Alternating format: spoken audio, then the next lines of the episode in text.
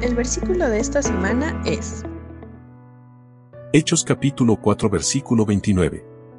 Y ahora, oh Señor, escucha sus amenazas y danos a nosotros, tus siervos, mucho valor al predicar tu palabra. Hechos capítulo 4 versículo 29.